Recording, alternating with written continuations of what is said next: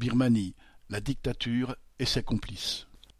Lundi 24 mai s'est ouvert en Birmanie le procès d'Aung San Suu Kyi et de son parti, la Ligue pour la démocratie, accusés par la junte d'incitation à la sédition et de fraude électorale lors des élections de novembre 2020 qu'ils avaient très largement remportées. Les généraux, dont Min Aung Hlaing, l'homme fort de la junte, n'hésitent devant rien, eux qui ont confisqué le pouvoir depuis des décennies et qui ont tué au moins huit cents personnes, blessé plusieurs milliers d'autres et rempli les geôles du pays depuis le coup d'État du 1er février dernier. Après des années de résidence surveillée, Aung San Suu Kyi avait accepté de diriger le gouvernement en 2015, main dans la main avec plusieurs hommes forts de Tatmadaw, nom sous lequel sont connues les forces armées birmanes. Cela a permis la levée de certaines sanctions internationales qui limitaient l'intégration de la Birmanie dans le commerce mondial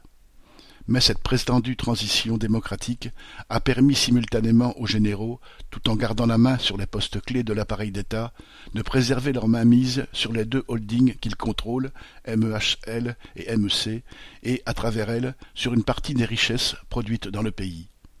Cette couverture politique a également servi aux multinationales occidentales, comme Total, de prétexte pour maintenir, voire intensifier leurs activités dans le pays.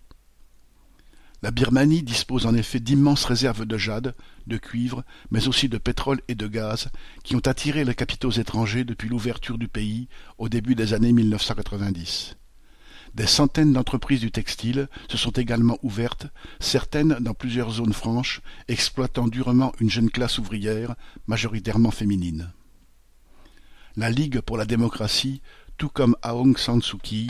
n'a jamais remis en cause le pouvoir patronal, les expulsions massives de paysans de leurs terres ou la domination des multinationales qu'ils ont, au contraire, cherché à attirer au nom du nécessaire développement du pays. Ce parti s'est formé avec un certain nombre de caciques du régime militaire qui avaient dirigé le pays d'une main de fer jusqu'au soulèvement de 1988 qui fut noyé dans le sang. De la même manière, Aung San Suu Kyi a assumé la politique d'épuration ethnique et les exactions perpétrées par l'armée en 2017 et 2018 à l'encontre de la minorité des Rohingyas dans le nord-ouest du pays qui a entraîné la fuite dans des conditions épouvantables de centaines de milliers d'entre eux vers le Bangladesh. Au lendemain du coup d'État, la jeune classe ouvrière s'est fortement mobilisée, en faisant grève et en manifestant, bravant une armée pléthorique, les milices patronales, les hommes de main du régime et la répression. Elle est la seule à représenter un espoir face à la dictature et face aux partis qui s'en sont fait les complices. Pierre Delage